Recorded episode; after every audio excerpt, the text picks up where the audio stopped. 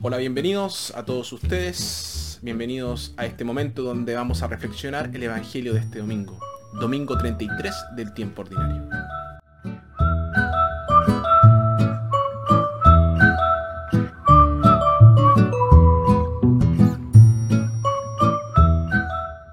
En nuestra primera lectura, tomada de Daniel, esto es parte de una visión del profeta Daniel sobre el fin de los tiempos y introduce la creencia en la resurrección de los muertos y la retribución después de la muerte. Nuestra segunda lectura, tomada de Hebreos, en esta lectura insiste en la superioridad del sacrificio de Jesús sobre todos los sacrificios de la ley antigua. Y nuestro Evangelio, tomado de Marcos, habla de la segunda venida de Jesús, cuyo tiempo solo Dios conoce. Evangelio de nuestro Señor Jesucristo según San Marcos. Después de esa angustia llegarán otros días.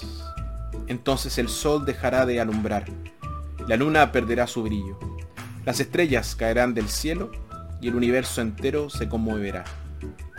Y verán venir al Hijo del Hombre en medio de las nubes con gran poder y gloria. Enviará a los ángeles para reunir a sus elegidos de los cuatro puntos cardinales desde el extremo de la tierra hasta el extremo del cielo. Aprendan de este ejemplo de la higuera. Cuando las ramas están tiernas y brotan las hojas, saben que el verano está cerca. Así también ustedes, cuando vean que suceden estas cosas, sepan que todo se acerca, que ya está a la puerta. En verdad les digo que no pasará esta generación sin que ocurra todo esto. El cielo y la tierra pasarán, pero mis palabras no pasarán. Por lo que se refiere a ese día y cuando vendrá, no lo sabe nadie, ni los ángeles en el cielo, ni el Hijo, sino solamente el Padre. Palabra del Señor.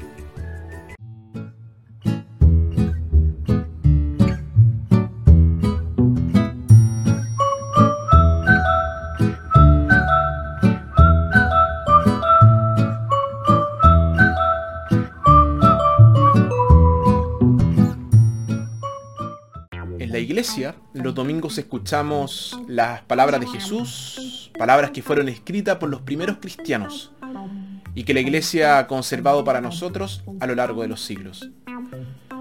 Así se cumplió la promesa de Jesús. El cielo y la tierra pasarán, pero mis palabras no pasarán. El Evangelio consiste en una serie de historias, y todas las cuales se unen para formar una gran historia, la historia de Jesús. Si bien a todos nos gusta escuchar una historia, nos cansamos si nos cuentan la misma historia una y otra vez. Cuando eso sucede, nos desconectamos. Y lo mismo puede suceder con la historia del Evangelio. Puede parecer viejo, añeja y sin vida.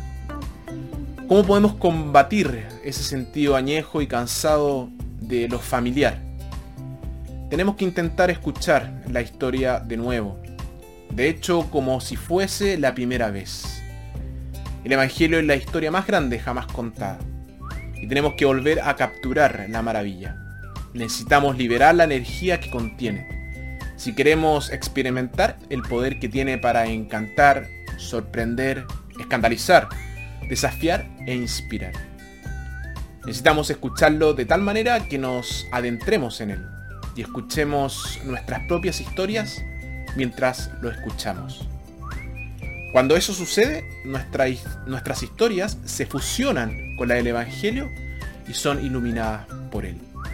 Todo lo que necesitamos está contenido en los Evangelios. Aquí tenemos las palabras del mismo Jesús. Aquello que hacen de este libro su guía nunca se van a extrañar. No basta con acudir al Evangelio en tiempos de desgracia, en tiempos de dolor. No basta con convertirlo en un objeto de veneración. Tenemos que examinar nuestra vida con las palabras del Evangelio. Esas palabras deberían encender un fuego en nuestros corazones y otros deberían sentir ese calor. El Evangelio contiene solo aquellas cosas que son las mejores y las más profundas de la vida. Había un santo que cuando se enfrentaba a una decisión difícil se preguntaba, ¿qué diría la Biblia? Y la respuesta vendría de lo más profundo de él. Debes hacer lo mejor y lo correcto. Así la Biblia tuvo una enorme influencia en él. Lo fortaleció en momentos de debilidad. Lo inspiró en momentos de generosidad. Lo avergonzaba en momentos de cobardía. Pero a pesar de todo había captado lo esencial, que el Evangelio tiene que ser vivido. El Evangelio es el manual de todo cristiano. Las opiniones de los seres humanos tienen su origen en las apariencias que cambian día a día. Pero las palabras de Jesús no pasan. Haríamos bien en construir la casa de nuestra vida sobre sus palabras.